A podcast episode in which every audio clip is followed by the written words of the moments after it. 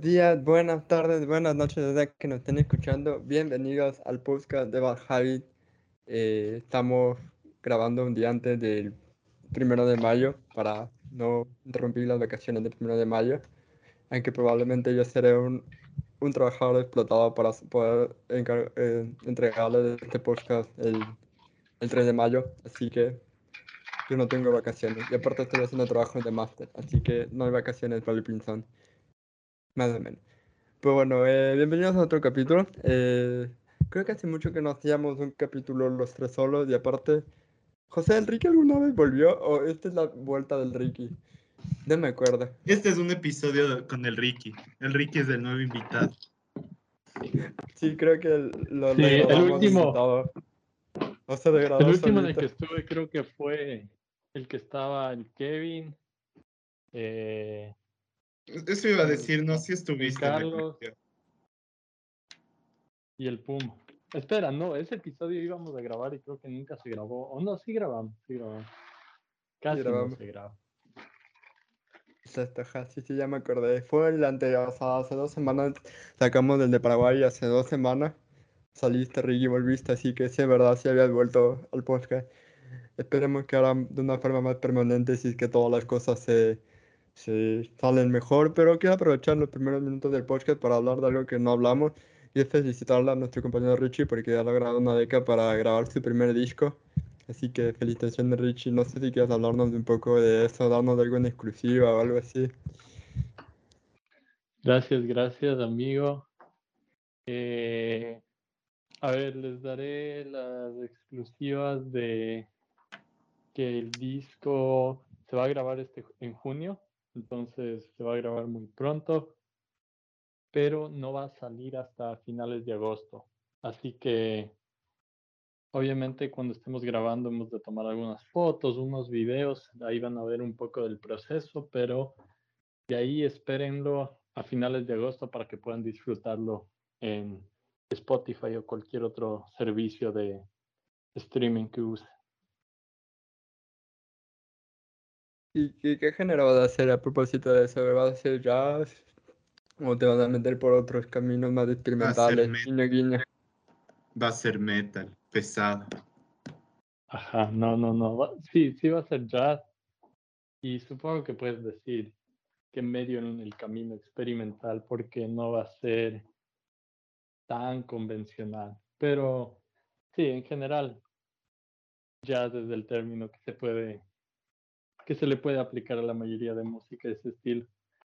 Mientras, mientras no hagas metal conservador, todo vamos a apoyar, pero ya saben, en agosto tendrán un nuevo disco de nuestro compañero Richie, el primer disco, por cierto, así que, bueno, felicitaciones.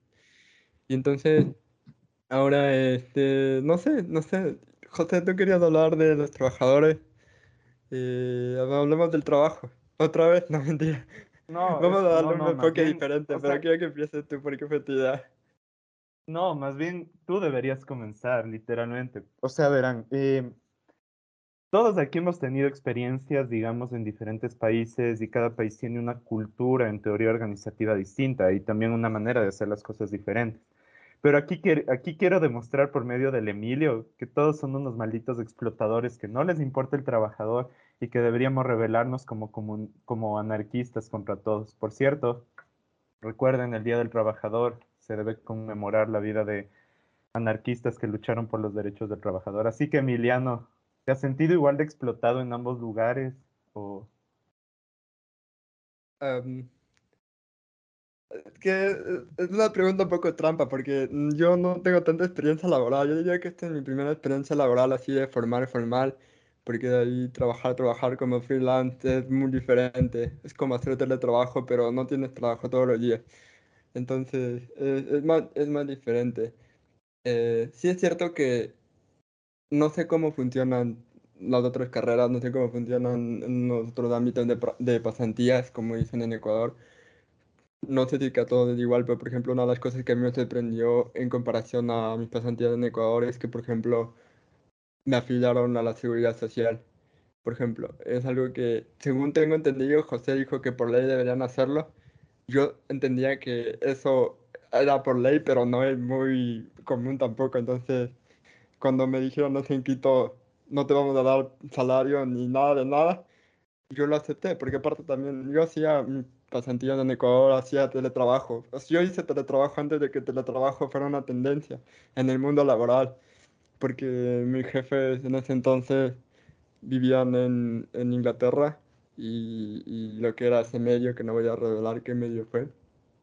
Pero creo que sí, sí saben, si es que me conocen, sí que no, han escuchado un poco el podcast donde saber qué medio es. Pero, pero eh, en ese entonces no tenían una oficina, ni eran el medio que es ahora. Eh, entonces, sí es verdad que ha sido más diferente, que es, bueno, un- una oficina pequeña, somos pocos. Eh, no estamos todos siempre en la oficina porque acá no sé cómo está haciendo en Ecuador, pero imagino que sí también, que está volviéndose muy común todo lo del teletrabajo. Eh, tengo una paga que no es demasiado, pero me ayuda para algunos gastos. Y, eso, eso, eso, eso es como que la única diferencia, como que yo solo, no sé, no, no, no puedo dar tanta Emilio. información porque la verdad no he trabajado tanto. Eh, o sea, no es que soy un vago, ya- ya gente, no soy un comunista vago, sino que no tenía tanta suerte, honestamente. Emilio, solo dilo. Trabajabas en Teleamazonas, ¿no? No, Admítelo. Trabajaba en el verga. ya me sin vergüenza, pero Emilio. ¿cómo se llama? Es, ¿cómo se llama? Es AN News, el de Succession, la cadena de Logan. Ah, eh, Wacom. ¿Wacom? Ah, ATN, ATN. Ajá, el Emilio trabajaba en ATN. Antes de que sean Lo el ATN. equivalente a Fox News de la serie. Ajá. Yo, no, no, yo, yo en realidad trabajaba para Pierce. Si nos ponemos a comparar, trabajaba para Pierce. Final medio, del día un es medio más de mal. izquierda. El Emilio va de mal en pedo. Pero, pero ya que, ya que estamos hablando de medios, sí quería como que hacer una media crítica al periodismo ecuatoriano en general. De que no, hablamos, no hablamos mucho, pero les mandé la noticia de que el medio Wam- Wambra, Wambra, Wabra, Wambra, ¿no? Sí, Wambra. eh, Wambra. que es un medio independiente de Ecuador, eh, que por lo general es, bueno, independiente, no es un medio grande, eh, ha sido denunciado en estas semanas por sus trabajadores por acoso laboral, por falta de derechos, eh, de derechos, y creo que esto no solo habla del mundo del periodismo, sino también habla de, en general, el mundo laboral de Ecuador, de explotar a tus trabajadores, así que... Porque yo ten- tengo un compañero de la universidad que estudió periodismo conmigo que hizo un hilo hablando sobre eso, hablando sobre cómo es ser un periodista o un pasante periodista en el mundo laboral de Ecuador, que decía que, por ejemplo, las horas extras les pagaban con pizza. Y es algo que yo sí, sí sabía que sucedía en mi época de estudiante, porque como que nos ofrecían las pasantías en el comercio, que para los que no saben es como que si en Estados Unidos trabajaras para el Washington Post, salvando distancias, salvando muchas distancias, pero Eso te En iba a términos decir. de- recuer- El comercio ya desapareció, mijín. Está con 20.000 Sí. demandas en este momento. es verdad. Es verdad que ya está casi Mercioco. desaparecer. Pues digamos que en un, en un punto de la existencia era como el Washington Post de Ecuador. Eh, entonces, no sé, como que karma, en realidad karma para el comercio por todas las, desde el año pasado que han despedido a muchísimos trabajadores y que todavía no han pagado todo lo que se le debe a esos trabajadores, así que, que nada, es muy, es muy triste, muy triste el, el mundo el del periodismo. Yo creo que el mundo de la gastronomía y el mundo del periodismo se parecen mucho en muchas cosas. Mi hijo, en Ecuador creo que todo lo, todas las industrias son iguales.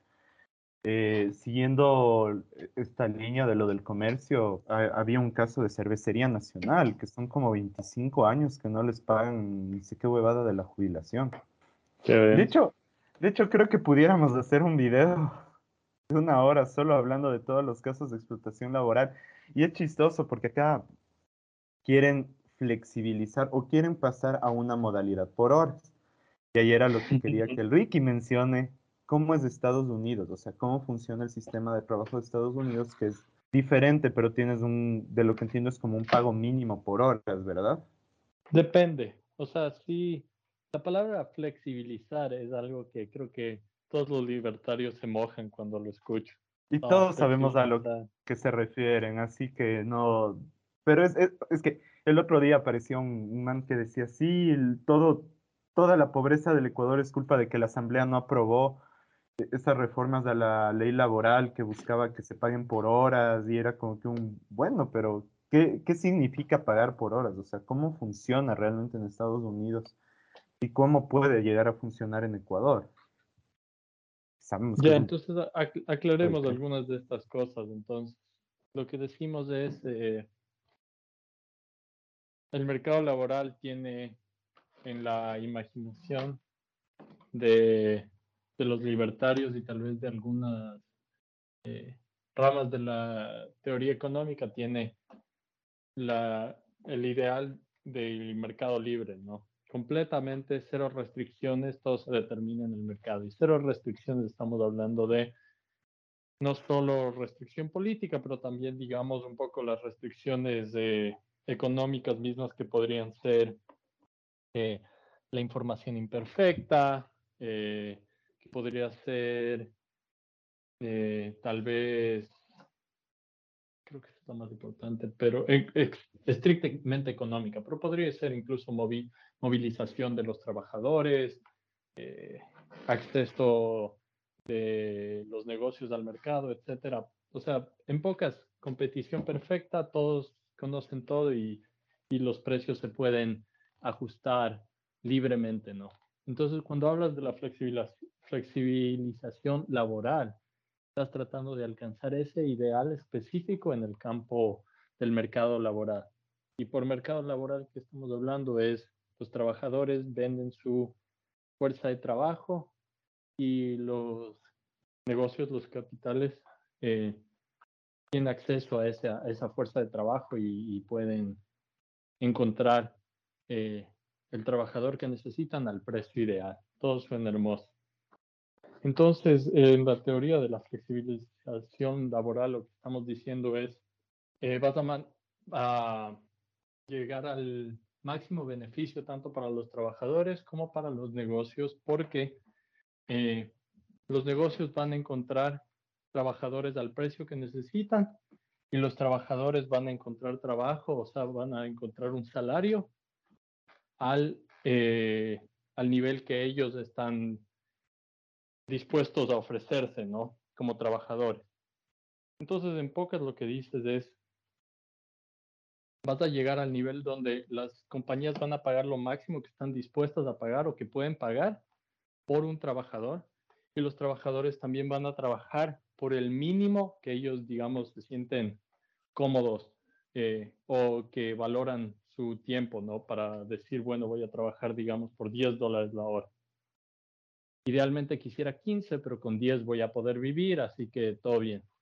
Entonces, esa es la teoría en, en esencia de la flexibilización laboral. Ahora, en la práctica y en la realidad, el problema es, bueno, hay muchos problemas.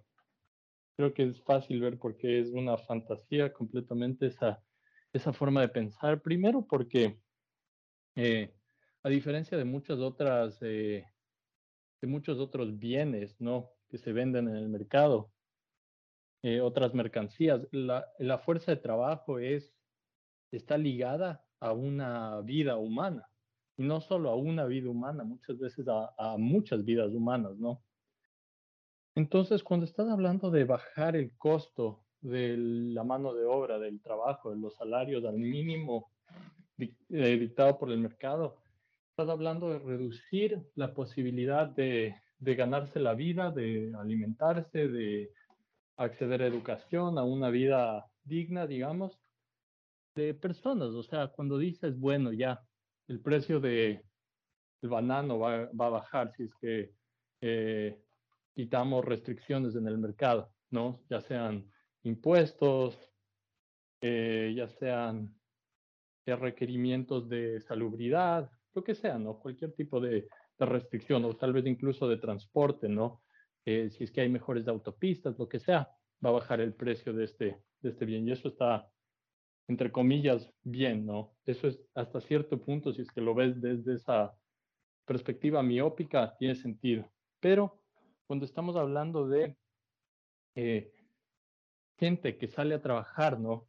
gente que tiene que ganarse la vida, decir, ah, sí, sí, es que yo que sé, quitamos eh, las leyes de, en este caso, digamos, si es que están hablando de en el Ecuador, no queremos que la gente trabaje por horas, sino que tenga un salario mensual, me invento. No, es que esto sea exactamente lo que pasa, pero por tomar un ejemplo de algo que en teoría podía flexibilizar al mercado. Lo que estás eh, diciendo es, queremos alcanzar el nivel donde los trabajadores puedan, eh, como que, entre comillas, ¿no? Ser más flexibles acerca de cómo se ofrecen en el mercado. Que por algunas personas eso será bueno porque más gente podrá trabajar, hay gente que no puede eh, ofrecerse, digamos, eh, a trabajar el 40 horas a la semana durante todo el mes, pero digamos sería ideal para estudiantes o lo que sea. Eh, gente mayor que solo quiere ganarse un poco de plata aquí allá, acceder a esa condición de salario por hora en dado trabajo. Entonces, eh, esa es como que la lógica de, de beneficio de la flexibilización laboral. Pero obviamente, junto con eso, con este tipo de flexibilización laboral, tienes la competición de gente que tiene que ganarse la vida y que tiene que alimentar a sus familias, etcétera, etcétera. Entonces, digamos que hasta cierto punto sí es bueno que ciertas personas tengan esa flexibilidad en el mercado, pero digamos que como resultado de eso los salarios en general en un sector disminuyen porque sí aumentas la cantidad de trabajo disponible, ¿no? Entonces ahí lo que estás haciendo es estás aumentando, digamos, indirectamente la explotación y tal vez en general la presión en el mercado, porque ahora hay más oferta en ese mercado laboral en el resto de salarios, ¿no? Y esto podrías ver como en una lógica extendida, ¿no? En este caso es bastante restringido, pero en general, si es que aumentas eh, la oferta de trabajo a nivel nacional, tal vez digamos, eso va a ejercer presión en todos los salarios, quiera que no. Es verdad, hay ciertos mercados laborales que no tienen esa forma de intercambio a través de sectores, pero en general más trabajadores, más gente dispuesta a trabajar y ni siquiera más gente, sino gente que pueda trabajar más horas o porque los salarios en sí bajan, ahora la gente tiene que trabajar más horas, eso va a resultar en general en más explotación. Entonces es un tema complicado y hasta cierto punto puedes decir sí, o sea, la flexibilidad laboral, digamos, trabajar el teletrabajo, ¿no? Eso hasta cierto punto es una forma de flexibilización laboral. Eh, esto de poder trabajar por horas. Eh, hay gente que tal vez sí necesita acceder solo a un poco de ingresos, o sea, de una nueva oportunidad de ingresos, ¿no? Entonces sí hay beneficios ahí, pero tienes que ser mucho más cuidadoso porque esto tiene eh, ramificaciones en todo el mercado laboral en general. Y históricamente, cuando vemos estas eh, palabras, ¿no? La flexibilidad laboral, lo que eso normalmente ha implicado ha sido eh, destruir a los gremios, ha sido eh, quitar protecciones a los trabajadores, todo disfrazado ¿no? de esta idea de, sí, ayudemos a que el mercado laboral sea mejor para todos, a que la gente tenga más trabajo, ¿no? Porque sí, en el Ecuador y en muchos países en general, o sea, Ecuador, porque estamos hablando del Ecuador, pero de A o B forma esto puede aplicar ya sea Estados Unidos, España, etcétera. Eh, hay falta de trabajo, pero es una falta de trabajo que ha sido, en cada caso es específicamente histórica, eh, tiene sus rasgos de, de, en el caso de Ecuador, colonialismo, como ha hablado Carlos, o los rasgos de la era colonial, pero en sí la, la, realidad es que el sistema económico en el que vivimos necesita ese cierto nivel de eh, falta de trabajo, de desempleo para ejercer esa presión a los trabajadores, esa fuerza de, ¿saben qué? Tenemos que, tenemos que hacer concesiones, tenemos que flexibilizar más el mercado para que justamente, digamos, pueda seguir la explotación.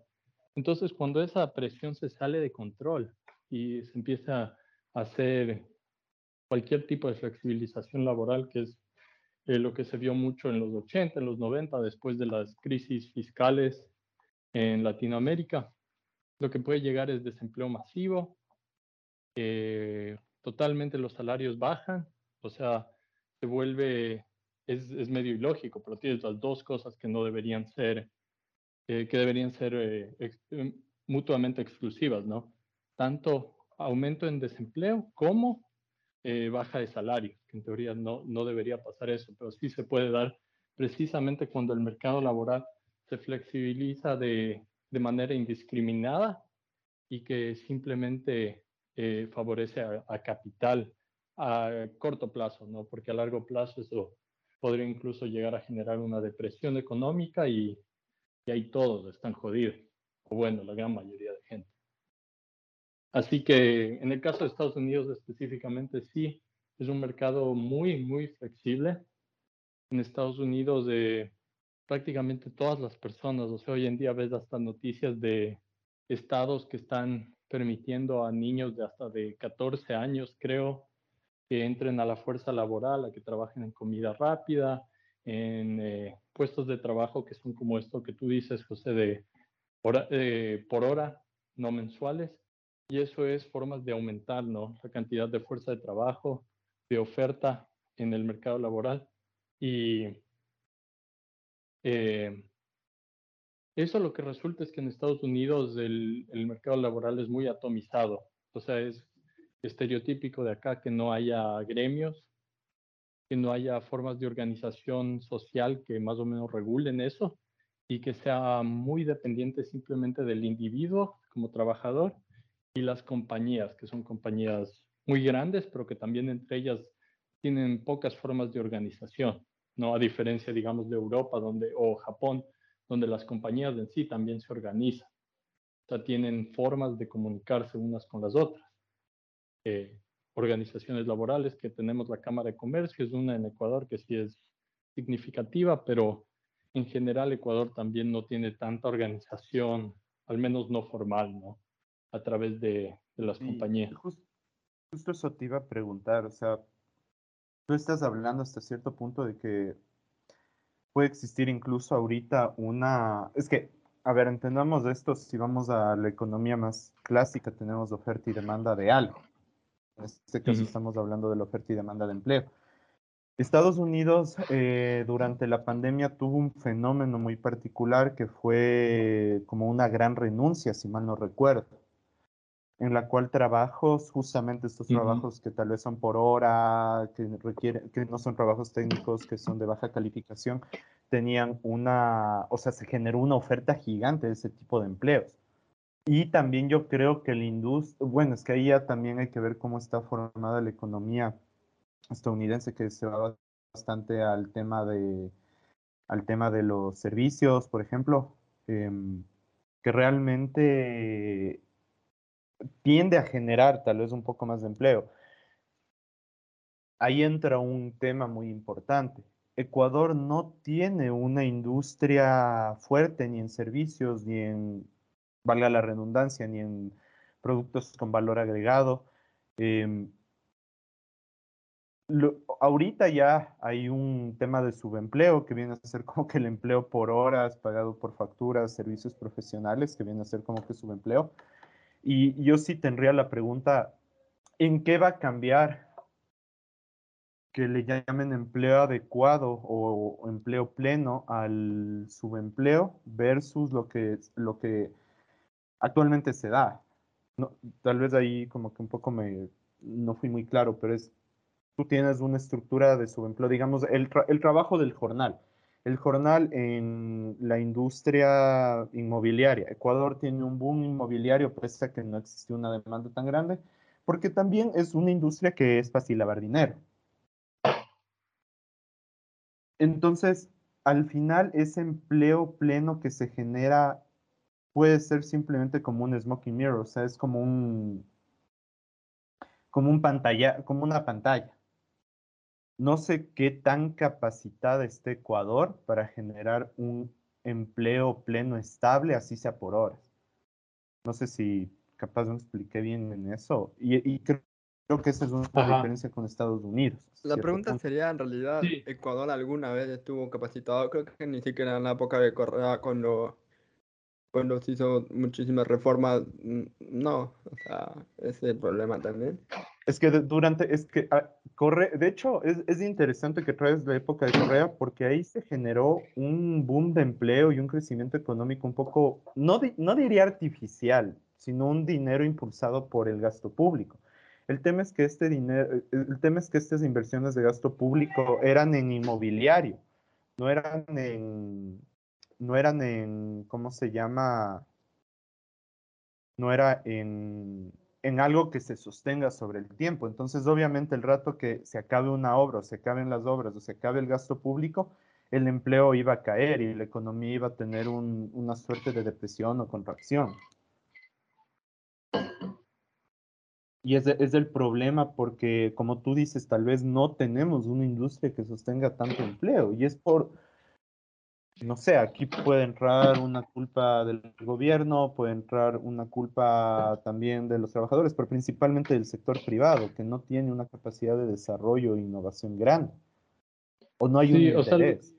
lo que tú dices es súper eh, súper importante aclarar y, y es hasta cierto punto supongo medio obvio, y, aunque eso es precisamente lo que digamos Lazo va a promocionar, ¿no? O tal vez todos los que estén sugiriendo que se formalice, por así entre comillas, ¿no? este empleo formal y que si es que la flexibilización laboral estuviera ahí, permitiríamos que estos trabajos entren a, a ¿cómo se dice?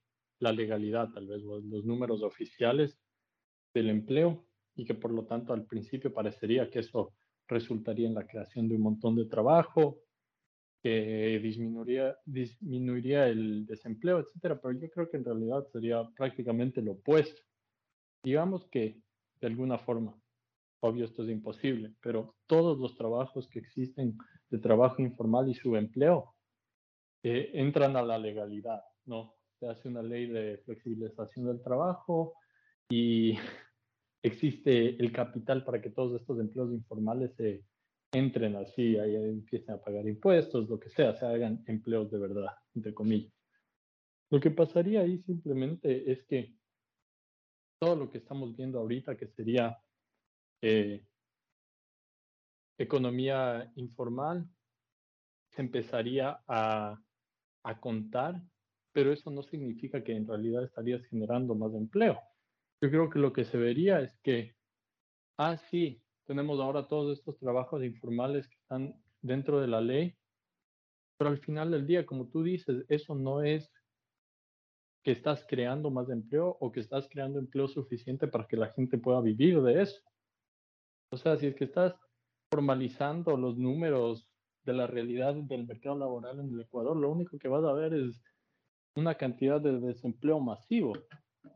Y siendo realistas, también la, la, razón por la que esto no puede suceder es porque no existe el capital o existe, pero no existe dentro de eh, las normas de la economía ecuatoriana, de, eh, digamos, eh, la ganancia por inversión, o sea, ya sea inversión financiera como sea inversión industrial o lo que sea, no te va a dar los números prácticamente para que eh, le pagues a la gente lo que le deberías pagar y por lo tanto existen todos estos trabajos informales, ¿no? Y gran parte de eso es explotación, eh, sí, de la fuerza laboral doméstica del Ecuador y eso sabemos que está muy ligado a, eh, las dinámicas raciales del, del, país, pero también sabemos que hay bastante bastante fuerza laboral inmigrante en el Ecuador,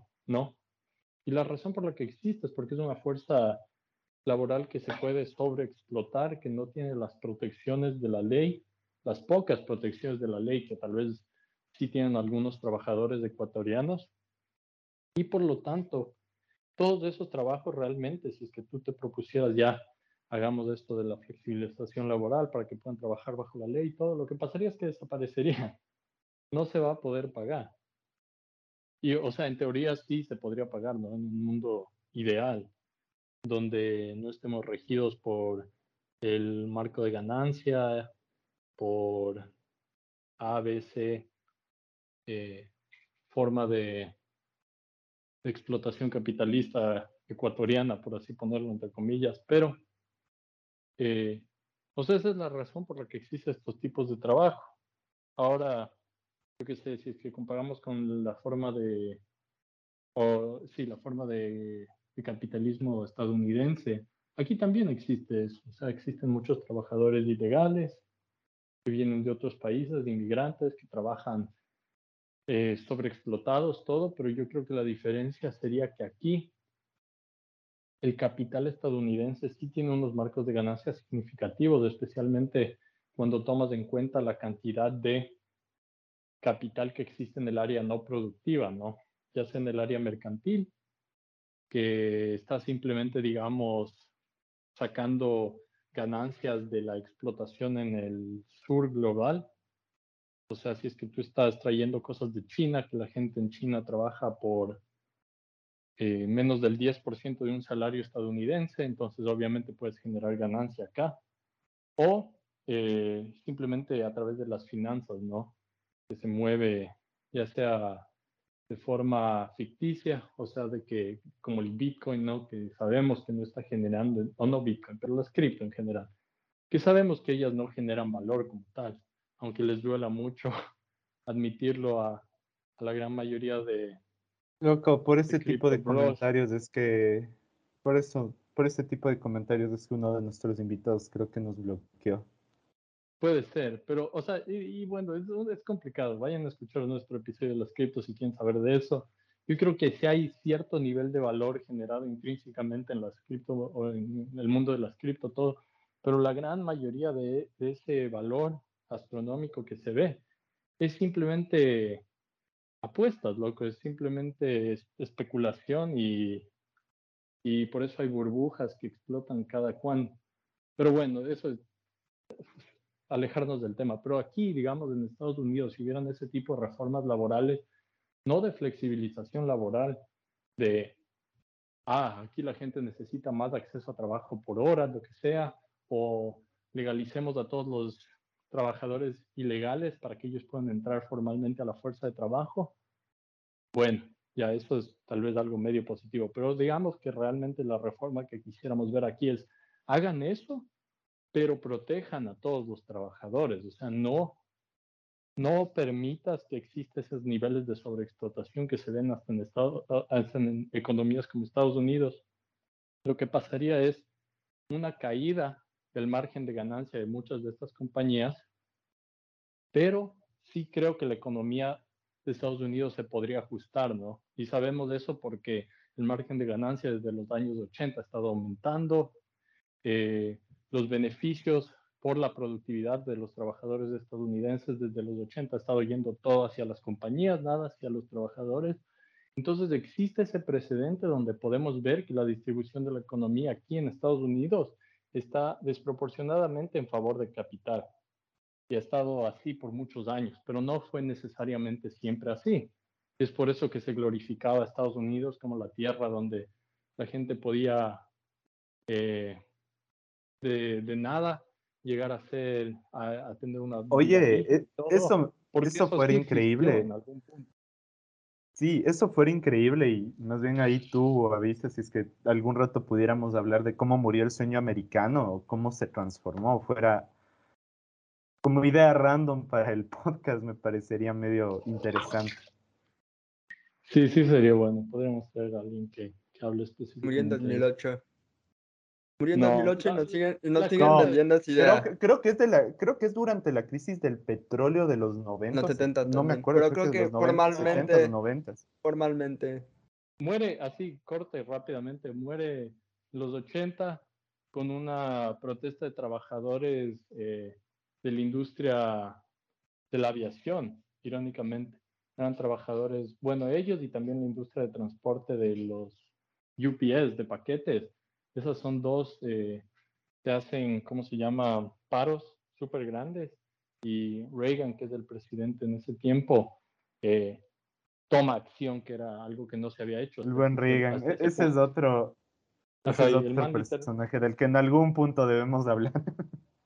Y no hay cómo glorificar a Estados Unidos porque la economía aún así estaba bien jodida de otras formas, pero Ese es el, el cuento rápido y, y, corto de cómo murió el sueño americano. Yo, yo tengo, yo, a mí siempre me daba mucha curiosidad porque, porque los, los eh, estadounidenses que son de derecha, o sea, los republicanos, mm, se quejan de muchos de los problemas que, que tiene Estados Unidos en el aspecto laboral, por ejemplo, de, ah, nos quitaron las minas, eh, ya no tenemos trabajo, bla, bla, bla.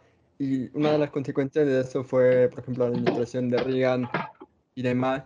Pero Reagan está totalmente glorificado en la, en la, era la, republicana, cuando él es uno de los culpables directos de, del el estado laboral de Estados Unidos, de muchas formas. A mí siempre me ha dado mucha curiosidad esa, digamos, no sé cómo definirlo, pero es como que mm, es extraño un poco con lo que pasa con Trump también. Mm, o sea, ah, no sé. En cambio, para responder esa pregunta, ahí sí es literal, en mi opinión, ATN, loco. Fox News. O sea, los manes se mandaron una campaña de propaganda como no se ha visto nunca antes en la historia. O sea, la, la campaña, eh, ¿cómo se llama? La, la campaña en contra del comunismo, ¿no? Que se mandan antes de eso con, eh, ¿cómo se llama este man? No me acuerdo el nombre del otro presidente de Estados Unidos, pero bueno, otro huevón ahí, que se mandan una campaña para a todos los comunistas de aquí en Estados Unidos totalmente eh, estigmatizarles, y esto pasa en los 60 más o menos, cuando estaba Kennedy y había la crisis nuclear de Cuba, bla, bla, bla. Entonces, al comunismo le hacen una palabra prohibida en el léxico estadounidense. Entonces, imagínate eso, pero ahora a nivel de la política doméstica, específicamente entre republicanos y demócratas, es una máquina de publicidad que, que, más o menos empieza con la imagen de Reagan como un presidente carismático, porque el man era actor antes de ser presidente. Era muy parecido a Trump en el sentido de que era alguien que estaba por fuera de la política de manera significativa antes de, de realmente lanzarse para ser presidente y, y es su carisma lo que le, le lleva a, al poder, pero también lo que le lleva a ser una figura que, que, se aprovecha, ¿no? La Cámara de Comercio de Estados Unidos, entre comillas, era, no estoy seguro cuál es exactamente el, el nombre, pero eh, ellos le usan y después usan eso también como que siguiendo, ¿no? Eh, siguen en esta campaña de, y bueno, ahí es complicado. Ahí sí nos metemos a mucha historia, porque de ahí tienes Bush, bla, bla, bla, pero en pocas lo que hacen es usan esa imagen, haciendo desde Reagan todo para reformar al, al Partido Republicano, que había estado eh, bastante jodido después de la Segunda Guerra Mundial. Los demócratas habían estado muy bien. Uh, hubo Nixon también, que más o menos cagó la imagen a los republicanos, pero en pocas se mandan una campaña política completamente en contra, en vez del comunismo, en contra de lo que serían los gremios, eh, lo que sería la parte del Partido Demócrata que apoyaba a los trabajadores. Entonces, totalmente radicas eso del, del imaginario político de Estados Unidos y, y por eso tienes gente como Bill Clinton después que son demócratas, pero son demócratas prácticamente eh, en contra de, de, los trabajadores, ¿no? de la parte laboral de, del Partido Demócrata y, y son neoliberales, demócratas neoliberales, incluyendo obviamente Obama y, y definitivamente a eh, Biden también, aunque Biden es obviamente como es el presidente actual, ha cambiado bastante la historia en los últimos años también. Una muy corta narración histórica de cómo fue la relación de, los presidentes estadounidenses y cómo fueron aplastando a la clase trabajadora y otros movimientos, porque es, o sea, yo creo que es un, es irónico, porque es, es parte del manual, creo que de, fue de Gramsci, el tema de la comunicación. Como, es, es, es el uso más grande que ha dado, que da muchas veces la derecha, todo lo que ha hecho a todos los aportes de Gramsci, porque también, no sé, en Ecuador, en Ecuador pasa algo similar con, con los grupos, con las protestas, bueno, o sea, ir al tema de, luego volvemos, ya volvemos al trabajo, pero la estigmatización por medio de los medios de comunicación es, está, está ahí, es, es muy presente, es muy palpable realmente. Eh, tú puedes decir yo creo, que, yo creo que, en realidad yo creo que el ataque de Correa muchas veces justificado a los medios de comunicación tampoco ayudó, pero...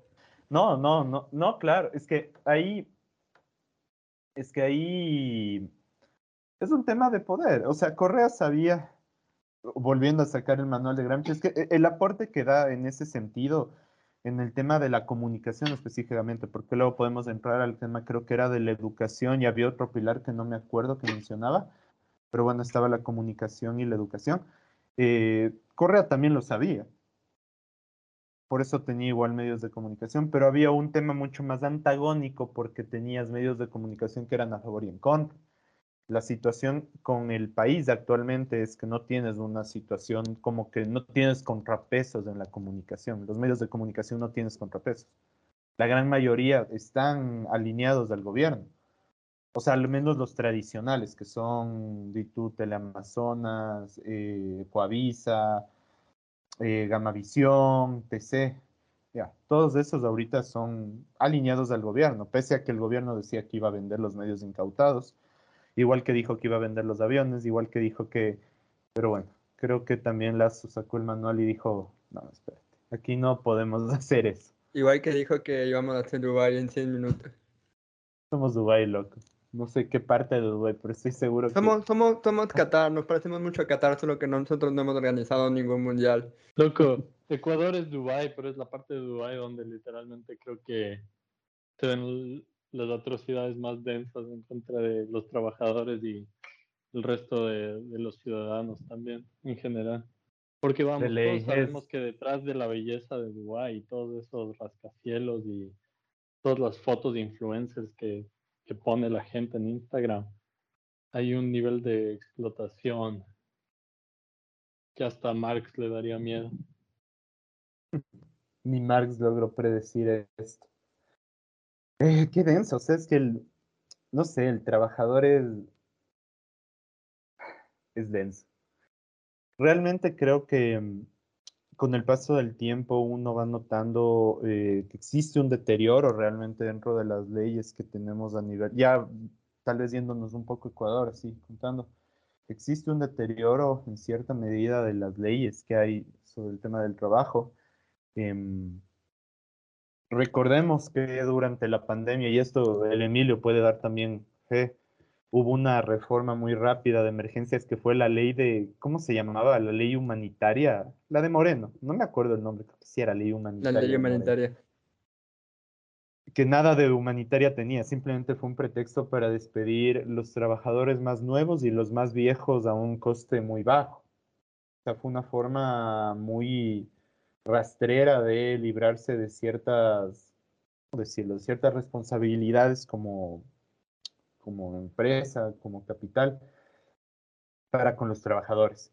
Y diría que pese a que existido una recuperación en, en, el, trabajo, en teoría, porque hay un nivel de desempleo menor, todavía no llegamos al nivel de desempleo prepandemia, pero veamos que desde Correa, creo que era desde el 2014 hasta el 2017-18, eh, ya con Moreno, hubo un deterioro muy grande en la cantidad de empleo y, es, y se da en parte por lo que les digo, porque el gobierno, al ser como que el principal motor laboral, eh, pues se olvidó, decidió ya no ser el principal motor laboral porque todo está sujeto al petróleo. Y ahí es donde comienzas a tener una conexión muy grande. Espera, solo acabo de decir eso y ahí es para, para cerrar el tema de la industria. Ecuador es súper dependiente a todo nivel de qué suceda con el petróleo. Entonces, respondiendo a lo que estábamos preguntándonos con Ricky y con Emilio de en Ecuador se puede o no se puede generar empleo, pues la respuesta es no, es una dependencia del petróleo. El, petróleo, el precio del petróleo del mercado es el que en teoría dinamiza el resto de industrias en el país. Ahora sí, dale, Emilio, perdón. Yo, yo sé, yo más bien siempre me he quedado con esta pregunta porque siempre ha habido esa polémica en Ecuador de que si realmente el Estado debe ser el gran motor que que mueva el empleo, o sea, el, mayor generador de empleo. O sea, ¿debe ser el sector público? Es una pregunta que me parece muy interesante, que siempre se ha debatido en Ecuador, porque muchos dicen que, que tener obviamente un estado obeso es muy peligroso, pero si es que el sector privado no está logrando generar empleo, eh, o solo piensan que es una forma de fidelizar votos para el gobierno de turno.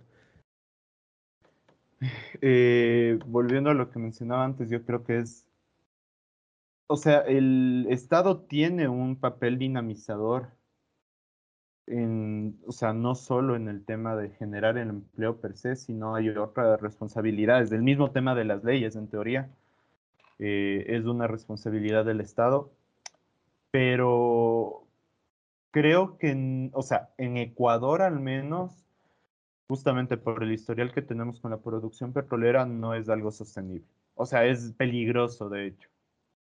Estamos viviendo lo que fue Correa invirtiendo a lo loco porque teníamos un petróleo muy fuerte, porque eso representaba ingresos fuertes para el país, y estamos viviendo la contraparte, que sí, ahorita el petróleo tiene un precio relativamente bueno, no llega al precio del correísmo, eso es indiscutible, pero tampoco es un precio bajo, es y, podemos ver que el gobierno no hace nada no, y no mejora absolutamente ninguna situación dentro de, la parte laboral, pero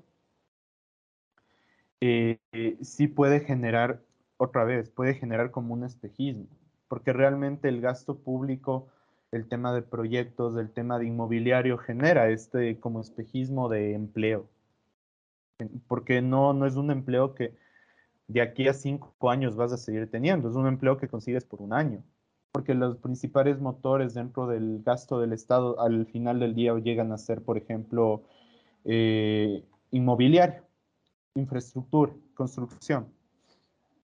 Y por eso también se dan los casos de corrupción durante la época de Correa, por eso también, bueno, ahorita ni se diga el tema de la corrupción se da por otros, por otros drivers, pero eh, no sé, es lo que te puedo decir. Yo consideraría que tiene su riesgo y que el pero el papel del Estado, eh, bueno, el papel del gobierno como tal en un sentido legislativo es, es bastante interesante, importante, es bastante importante. Es que yo lo digo porque, o sea, en muchos países de Europa, no me acuerdo exactamente en cuáles, pero tener un puesto público es algo muy codiciado, es algo que te da un ingreso muy bueno, incluso más que en un sector privado. Eh, pero obviamente te preparas mucho para poder conseguir ese puesto, no es como que solo trabajas, tienes un título y ya entras. Claro, es que toma en cuenta que ahí tú tienes un tema de padrinazgo. Acá no existe un, no existe la meritocracia. Acá hablar de meritocracia en el tema de empleabilidad es algo, no sé, como que un poco idílico, porque existe un tema de padrinazgo. Irónicamente, el mismo gobierno lo reconoce en sus declaraciones.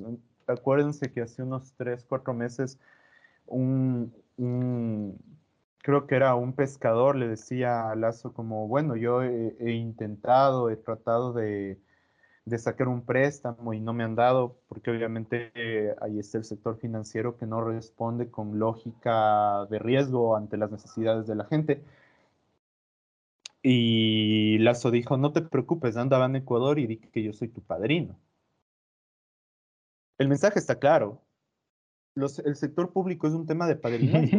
y, de hecho, y de hecho incluso tienes un tema de, favores políticos.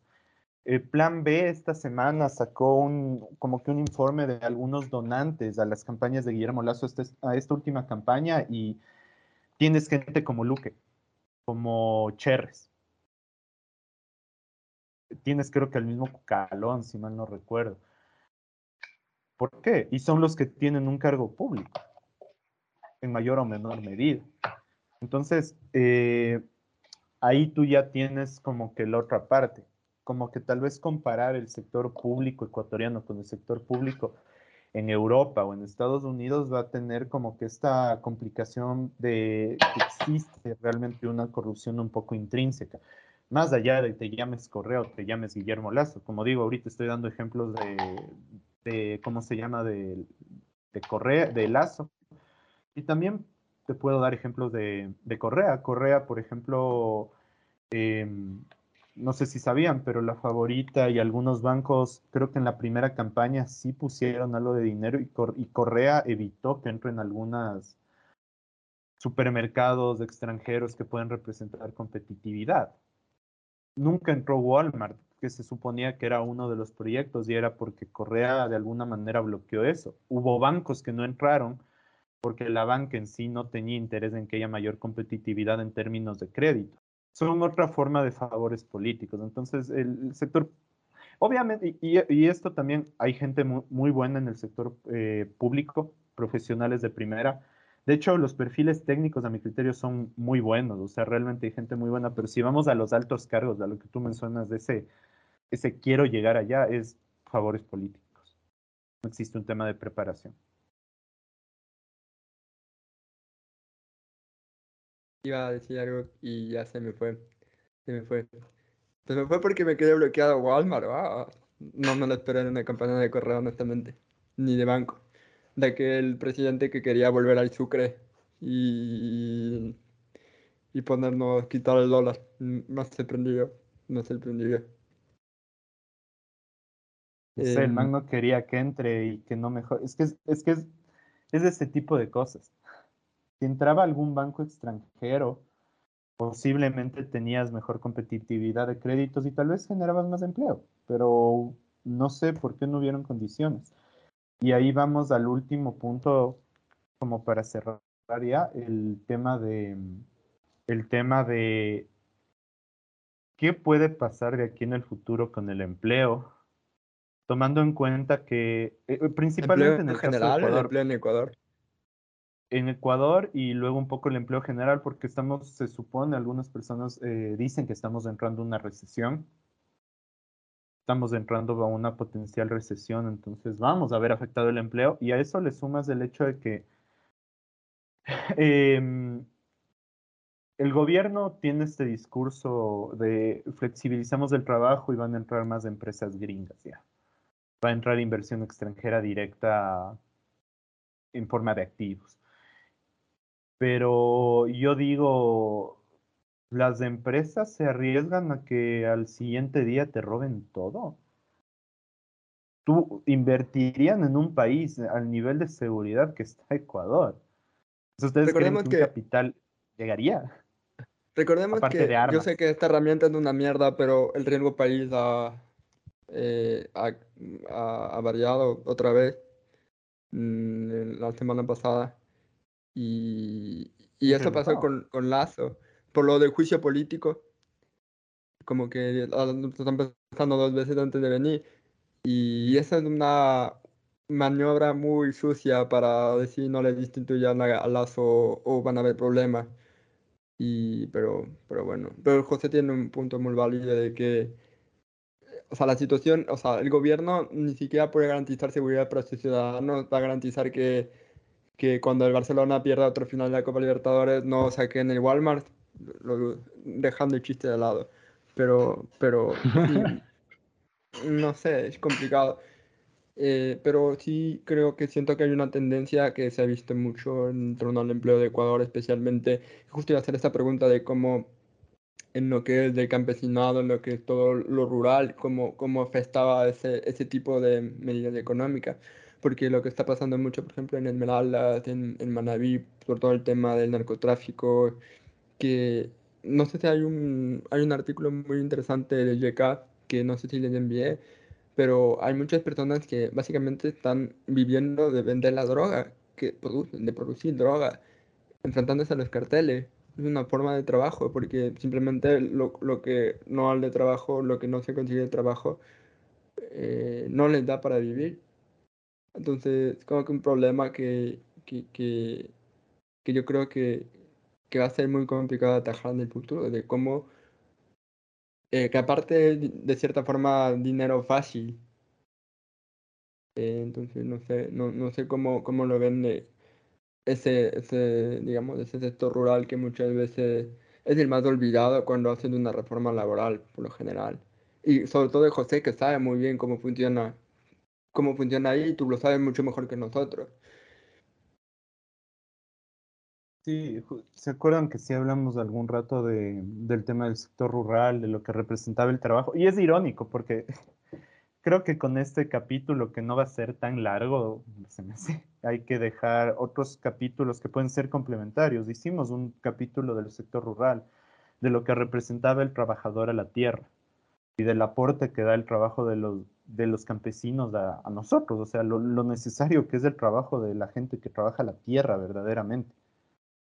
Pero tú mismo lo dices, de los sectores menos reconocidos, eh, más estigmatizados gracias a Guillermín, eh, y principalmente un sector que sí requiere una reforma ya bastante, bastante importante. Creo que la última reforma agraria data de los 70s, 80s, no me acuerdo. Eso lo hablamos en el, en el capítulo. Pensé que Correa había hecho una. No me acuerdo si lo hablamos en ese capítulo.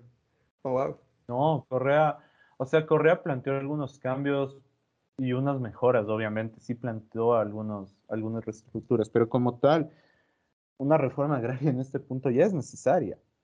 Porque ahí, ahí entra el hecho de que, de que es el valor realmente que está dando una persona. Y, y me parece interesante esta, como que tratar de cerrar con, con, un marxista para que el Ricky diga algo, no mentira, eh, porque el valor como trabajador que una persona agrega parece que dependiendo del país es afectado. ¿A qué voy? Los productos ecuatorianos son caros porque en teoría la mano de obra es cara. Eso es lo que siempre nos dicen. Pero el problema real está en cómo ingresan los productos de Colombia y de Perú, que obviamente no es que sea una mano de obra menos valiosa o que eh, tenga menos valor la mano de obra. Simplemente es un tema que por tipo de cambio la competitividad de los manes es distinta. Y eso es un tema que ya hablamos, ya hablamos también del tema de lo que es la dolarización, de lo que representó la dolarización para el país. Y podemos entrar a cómo esta dolarización, por un lado, puede ser bacán, una persona que gana el mínimo o que gana unos 700, creo que 800, que es el promedio de la clase media, que representa ahorita como el 20% de la población, algo así eh, se va a, Argentina y boom, puedes comprarte un, puedes comprarte Buenos Aires, capaz, con tu salario mínimo. Es joda, es joda los argentinos que escuchen esto. Eh, nos van a cancelar, nos van a decir que al menos son campeones del mundo y nosotros no, pero bueno. Es verdad, son campeones del mundo. pero si ya vamos como que a la parte pragmática, ¿qué representa realmente para nuestros productores? ¿Cómo, cómo, se, cómo nosotros mismos le quitamos valor al, al, esfuerzo que ellos hacen. Y ahí creo que, que el Ricky más o menos vaya cerrando, porque me parece interesante. Este de que Para cerrar, el valor que genera la mano en, en, Ecuador es distinta a la que genera en no es distinta a la que genera en Colombia, pero el capital lo percibe diferente, o se, se paga diferente. A ver, las preguntas de, ¿será que se viene una recesión? De la mano de obra en el Ecuador a través de sectores, ¿no? Digamos, la división más significativa del siglo XX probablemente, y bueno, en Latinoamérica, porque en Europa esto también se dio desde el siglo XIX, XVIII, incluso antes, pero esta división entre el campo y la ciudad, ¿no? Y las grandes migraciones que se han visto. Yo creo que en el Ecuador el aumento de, la inseguridad, del crimen, todo, hasta cierto punto es una re, mm, sí, o sea, sería una reflexión de la deterioración económica que se ha visto en los últimos años, no solamente económica, pero también política, social. Pero en sí, si es que estamos hablando hoy estrictamente del aspecto económico, digamos del mercado laboral, la realidad es que si es que hubo un periodo de crecimiento y de desarrollo, impulso, mejora que fue bajo Correa, ya sea da por las acciones políticas que se tomaron durante ese tiempo o por el boom petrolero, como habló José, de la dependencia en los precios del petróleo que tiene el Ecuador. Sea cual sea la razón, ¿no? Es fácil reconocer la diferencia en el estado económico del país desde esos años, digamos, tal vez post-2008, yendo hasta el 2013, 14, no sé, uh, y llegando ahora, los últimos años, Moreno, todo lo que se dio, Lazo, sí realmente es, es fácil ver que, que, la condición está, está difícil. Y si es que hablamos específicamente del ámbito laboral, lo que dice el Emilio, esto de la gente está recurriendo a, yo sé, vender drogas, pero no a través de, digamos, la organización de los carteles exclusivamente, pero también a veces solo ellos mismos, ¿no? Entonces, es, eh, es yo creo que una señal de, de la falta de trabajo que, que se generó durante este, durante este periodo eh, también en parte por la, ciertos aspectos de la migración que se dio, o sea, obviamente eh, esperaríamos que el país pueda proteger tanto a sus trabajadores como a la gente que llega buscando refugio político o trabajo en sí, eh, oportunidades laborales, pero la realidad es que el, el, Estado ni siquiera protege a la gente, a los trabajadores locales. ¿no? Entonces, obviamente, la gente que ha migrado eh, también se ha encontrado con muchos desafíos y entre esos ha sido el abuso, ¿no? Por parte de, del capital local y, y, y, en general la realidad de la sociedad ecuatoriana, ¿no? Entonces yo creo que todos estos factores sí muestran tal vez no una recesión como tal, pero una deterioración general del, panorámico, del panorama económico eh, del Ecuador, ¿no? Ahora, el tema de la recesión en sí como tal es medio complicado porque yo creo que en la época actual, estas, eh, el tema de las recesiones es súper interesante.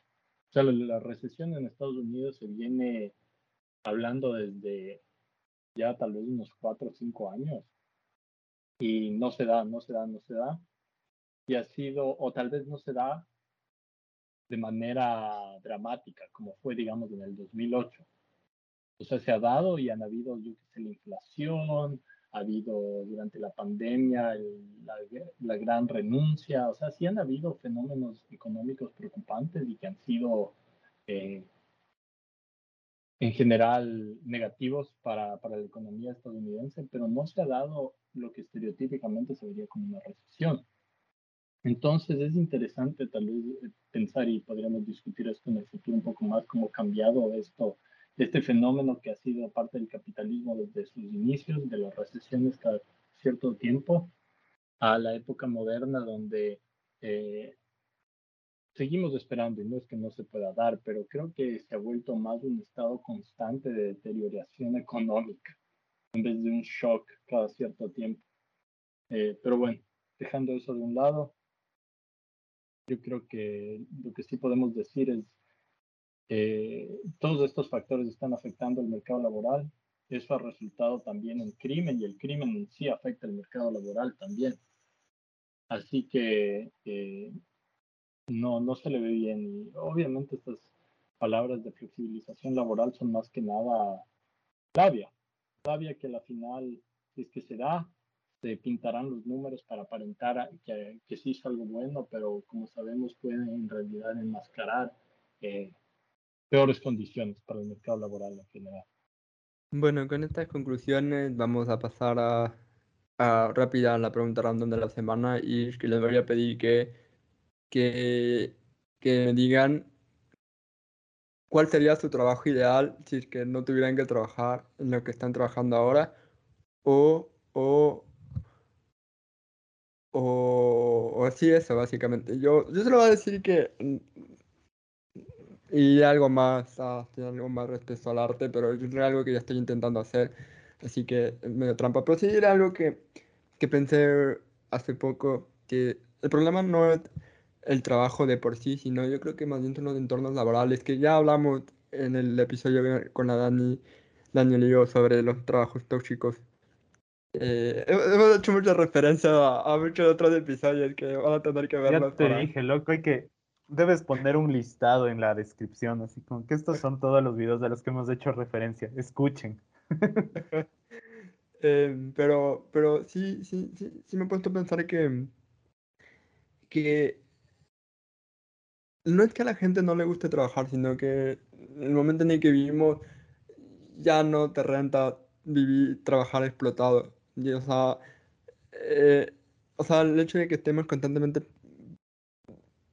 rogando porque llegue un feriado, porque llegue el fin de semana, porque llegue tu turno para cogerte tus vacaciones dos semanas, es porque el trabajo se ha vuelto insoportable en el sentido de que trabajas ocho horas en una oficina cuadrada, eh, donde te mandan a hacer cosas insignificantes en su mayoría, eh, a reuniones que no llevan a nada eh, y, demás cosas.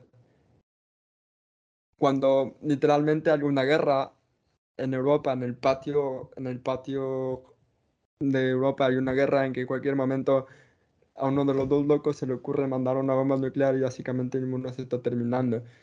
Y está pasando esto, un acontecimiento histórico tan importante que podría acabar con todo y tú estás en tu oficina mmm, peleando con un cliente en el cual no te quiere hacer caso. O sea, no sé. Eh, yo creo que la gente no es que no quiera trabajar, sino que la historia de los últimos años la quitaba de esa alegría al querer trabajar. Y no es como que dicen, no, eres comunista porque quieres vivir del Estado. Cuando ya nos hemos dicho acá que Marx nunca dijo eso. Marx dijo que, que, el ser humano tiene que trabajar, que el trabajo digno es importante para la felicidad de, de, una, persona. Y estoy, estoy, estoy eh, convenientemente de acuerdo con eso y, y, ojalá poder vivir en un mundo en el que todo, todo tipo de trabajo te pudiera dar algún tipo de seguridad. Porque también hay muchos trabajo en el que, por ejemplo, sobre todo en el arte, cuando estudié, música, por ejemplo, sí es verdad que no, no todos deberían poder convertirse famosos y tocar en, no sé, en el Wembley todos los años de su vida llenando ese estadio y ganando millones de dólares, pero sí que, que tengas para poder vivir de ello un poco, ¿no? Y esto se debería hacer para todos, en, el sentido de que... Por eso justamente al, también hablaré de que, de que en Europa, no me acuerdo en qué países, porque sé que en España acá, pues no me acuerdo en qué estado, me parece que en Valencia ah, se ha hablado para reducir la jornada solo cuatro, cuatro días de la semana, es decir, del lunes a jueves y que viernes prácticamente empiece tu fin de semana y viernes, sábado y domingo no trabaje. Entonces yo creo que ese tipo de soluciones pueden ser muy importantes para mejorar la calidad, no solo la calidad laboral de las personas, sino también su, propia vida, así como reflexión final en este Día del Trabajador. Pues ahí básicamente mi respuesta a mi pregunta sería que tal vez hubiera hecho algo más creativo. Pero es verdad que hacer periodismo me ayudó a hacer cosas mucho más creativas como este podcast, que al final siento que es más mi trabajo que, que no me paga nada y que me hace sentir explotado, pero es de los que más me gusta. Así que y no sé, chicos, qué piensan que, harían si es que no estarían haciendo lo que están haciendo ahora. Bueno, Richie está viviendo el sueño, está grabando un disco, así que... Pero me imagino que es muy estresante hacerlo. Tal vez diría algo que no tenga que ver con la música tampoco, en todo caso. Pero no estoy seguro que, José, tú sabes qué vas a decir. Fresco, yo sí. Eh, o sea, de ley, primero, Estoy de acuerdo con lo que dice el Emilio. Eh, yo creo que ya hablé durante el podcast de trabajos tóxicos. En serio, vayan a escuchar todo lo que hemos hablado de trabajos. Eh, que realmente, o sea, a mí me gusta lo que hago ahorita.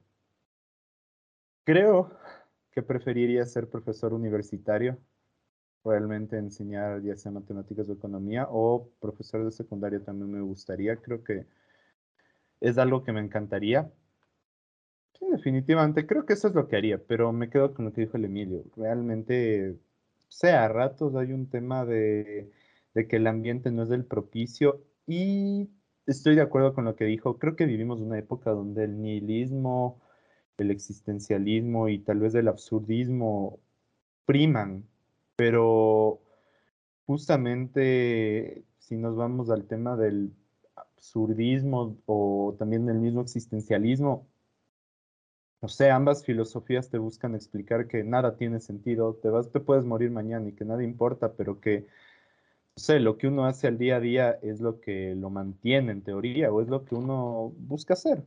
Tienes todas las oportunidades por delante y justo por eso tal vez eh, como reflexión, esa última reflexión de este capítulo sería, si quieren dejar el trabajo en el que están y quieren buscar algo nuevo, tal vez es lo correcto. Como dice el Emilio, tal vez mañana que hay una bomba nuclear, el país deja de ser, el, perdón, el país, el mundo deja de ser habitable y se acabó todo y ¿por qué vas a estar sufriendo en donde estás? Ya, a ver, trabajo random que sería chévere hacer si es que no habría ninguna es que no viviríamos bajo la realidad capitalista tardía.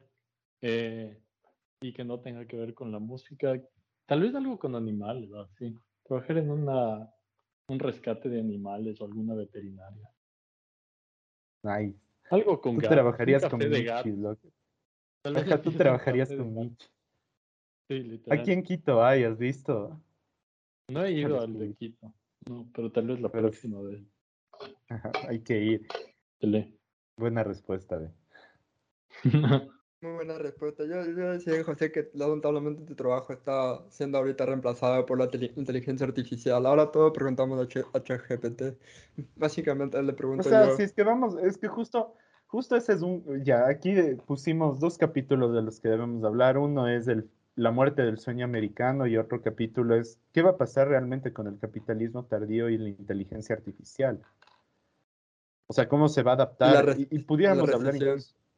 La recesión. Y la recesión. O sea, estamos, estamos enfrentando un, una realidad tan distópica que en serio, dejen sus trabajos, búsquense algo, algo que hacer y esperen a que caiga la bomba. Ya, ¿qué más da? Y comienza a sonar Forever Young de fondo, así. no, no, les prometo que no. Eh, bueno, eh, los dejamos porque yo tengo que irme a una feria que va a caer en aguacero de eso acá, pero me voy a una feria, así que eh, muchas gracias a la audiencia por escucharnos. Esperemos que hayan tenido un buen, un buen día de trabajador, que hayan descansado, que el martes no se haya sentido tan pesado. Y eh, nos vamos a ver pronto el próximo episodio en dos semanas. No sé de qué vamos a hablar honestamente, pero, pero ya verán. Eh, Paraguay tuvo elecciones el domingo, no sabemos todavía cómo pasaron, pero pueden escuchar ese episodio si es que quisieron saber que fue muy bien ese episodio, además me sorprendió básicamente. Me está sorprendiendo como está, la, verdad, subiendo bastante el podcast y ya, ya mismo terminó las clases del máster para concentrarme en la tesis, entonces volveremos al contenido regular de un episodio por semana, probablemente. No lo confirmo, pero. Y no te olvides de Emilio. No te olvides de la sorpresa. Eh, no puedo, no puedo. No tiene nada que ver con, con, con, el tema. Así es que. Pero bueno. Recuerda, pero bueno. van a venirse más cosas. Igual. Esperemos. con invitados top. Tenemos un invitado muy top que no podemos revelar porque si lo revelamos nunca va a pasar como suele pasar en este podcast. Así que no lo vamos a revelar, pero cuando sea el momento, probablemente cerremos de podcast. No, no, mentira, pero va a ser, va a ser casi como cuando vino el Iván Chur con, con la Majo Reina. Casi a ese nivel, diría yo. Casi, casi a ese nivel. Tal vez, tal vez este sería un poco más elevado. Como que, casi como que si vendría Sistek al podcast a hablar con nosotros. Casi, casi. Casi, casi. casi. Queda pendiente. Pero bueno. Pero bueno, muchas gracias audiencia. Nos vemos eh, muy pronto.